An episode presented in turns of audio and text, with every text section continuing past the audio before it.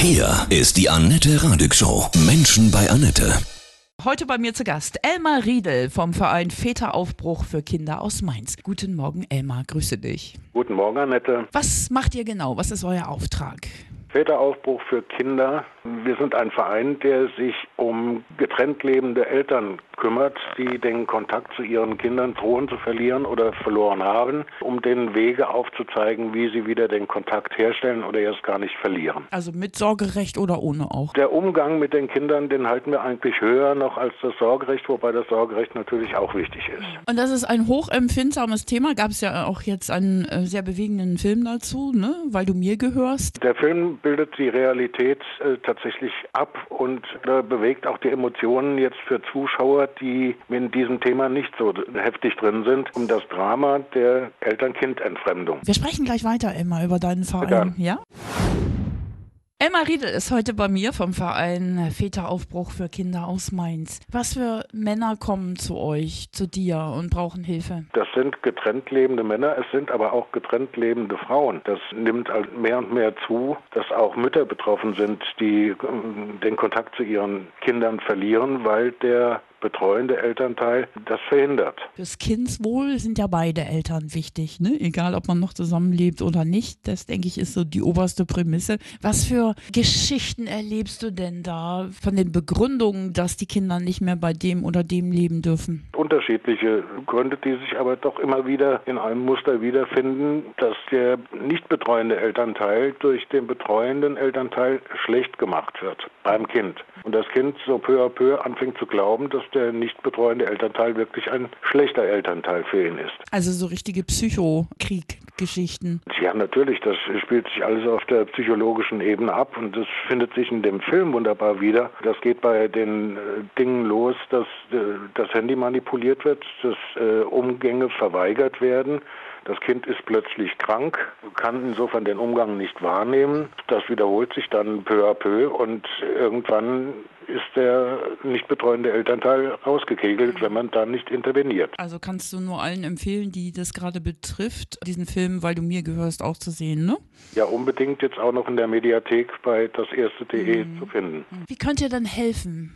Könnt ihr psychologisch helfen, rechtlich helfen? Ja, also da sind uns natürlich so ein bisschen die Hände gebunden, was die rechtliche Beratung angeht. Äh, da gibt es das Rechtsberatungsgesetz, da springen uns die Rechtsanwälte natürlich ins Kreuz, wenn wir da tatsächlich Rechtsberatung machen würden. Allerdings können wir aus unserer Erfahrungen, wenn wir unsere Treffen, wenn die stattfinden, dann sitzen da über 100 Jahre Erfahrung zusammen, dass wir da aus diesen Bereichen dann berichten. Und im Wesentlichen geht es darum, jetzt erstmal die Emotionen, die natürlich bei einem getrennt lebenden Elternteil ohne Kontakt zum Kinder, dass wir da die Emotionen versuchen rauszukriegen und das Ganze jetzt auf etwas sachliche Ebene zu führen. Was schwer ist, weil das ja hoch emotional ist, ne? Natürlich. Hoch emotional. Ja. Und es beginnt in der Regel so, dass sie sagen, ich will ganz kurz zu meinem Fall berichten mhm. und schlussendlich, auch wenn man es kurz fasst, ist es mindestens eine halbe Stunde, die dann erzählt wird, dass alle Emotionen dann auf den Tisch kommen. Ich nehme an, du hast selber ein Drama hinter dir? Anders kommt man eigentlich nicht zu so einem Verein wie mhm. der Aufbruch für Kinder. Und hast du deine Kinder wieder bekommen? Ich habe meine Kinder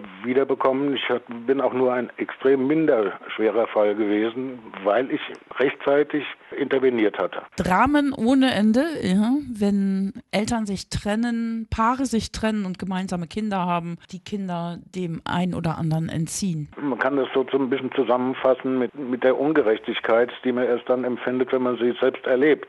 Die Ungerechtigkeit also derjenigen, die zu uns kommen, die empfinden ihre Ungerechtigkeit, haben aber das Gefühl, äh, Mutterseelen allein auf dieser Welt zu sein, weil niemand um sie herum, der nicht direkt betroffen ist, kann das nachempfinden. Beide lieben ja das Kind. Dennoch fügt man diesem Kind ja so einen Schaden zu, wenn man, wenn man sowas macht und den anderen Elternteil so entfremdet. Wo liegen dann die Gründe da ganz kurz? Das sind in der Regel sind das einfach nicht verarbeitete Emotionen. In der Regel ist es der verlassene Elternteil, der noch in der in der Emotion eben drinsteckt, verlassen worden zu sein und dann Rache schwört, ja? Eine Art Rache schwört. Mhm. Auf der einen Seite natürlich oder auch sagen wir sich selbst idealisiert und äh, den, den anderen Elternteil plötzlich als schädlich für das Kind sieht, obwohl mhm. es äh, vorher überhaupt nicht der Fall war. Welche Fälle haben dich bisher sehr berührt, wo du dachtest, Mensch, das gibt's doch gar nicht? Ich bin jetzt in dieser Vorstandsposition im achten Jahr und äh, habe selbst mal eine Trennungsgeschichte hinter mir seit zwölf Jahren.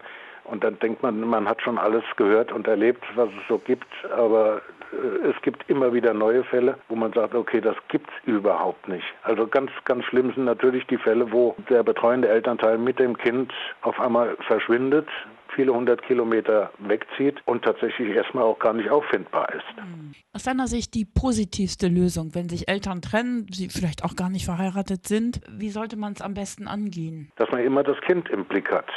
Man muss auch dazu sagen, tatsächlich, dass die aller, allermeisten Fälle von Trennung, Scheidung mit Kindern positiv ausgehen. Irgendwie finden die Eltern dann schon eine Lösung, auch dass äh, die gut für das Kind ist. Äh, bei uns landen leider Gottes nur die Katastrophenfälle. Insofern ist das so ein kleiner Spiegelsaal, in dem ich mich da bewege. Man darf das nicht aus dem Auge verlieren, dass die allermeisten es schaffen. Und diese Eltern, die es nicht schaffen, die müssen sehr früh dorthin gebracht werden, dass sie ihre Kinder wieder in den Mittelpunkt ihrer Überlegungen bringen. Hm. Wie ist das denn, wenn ein Elternteil so abdreht, dass, er, dass er schon auch fast eine Psychomacke hat? Also, dass er dann lügt und ja, dem anderen irgendwas unterstellt, ihm beim Versuch, das Sorgerecht zu entziehen und und und tatsächlich eine sehr frühe Intervention. Also wir erleben ganz oft, dass betroffene Elternteile sagen, okay, ich will jetzt tatsächlich noch nicht dagegen vorgehen, weil dann wird die Situation noch schlimmer. Das ist ein Fehler. Hier muss frühzeitig eingeschritten werden, sei es, dass äh, Beratungsstellen hinzugezogen werden, dass eine Mediation tatsächlich auch möglicherweise vom Gericht, die können das nicht anordnen, aber die können das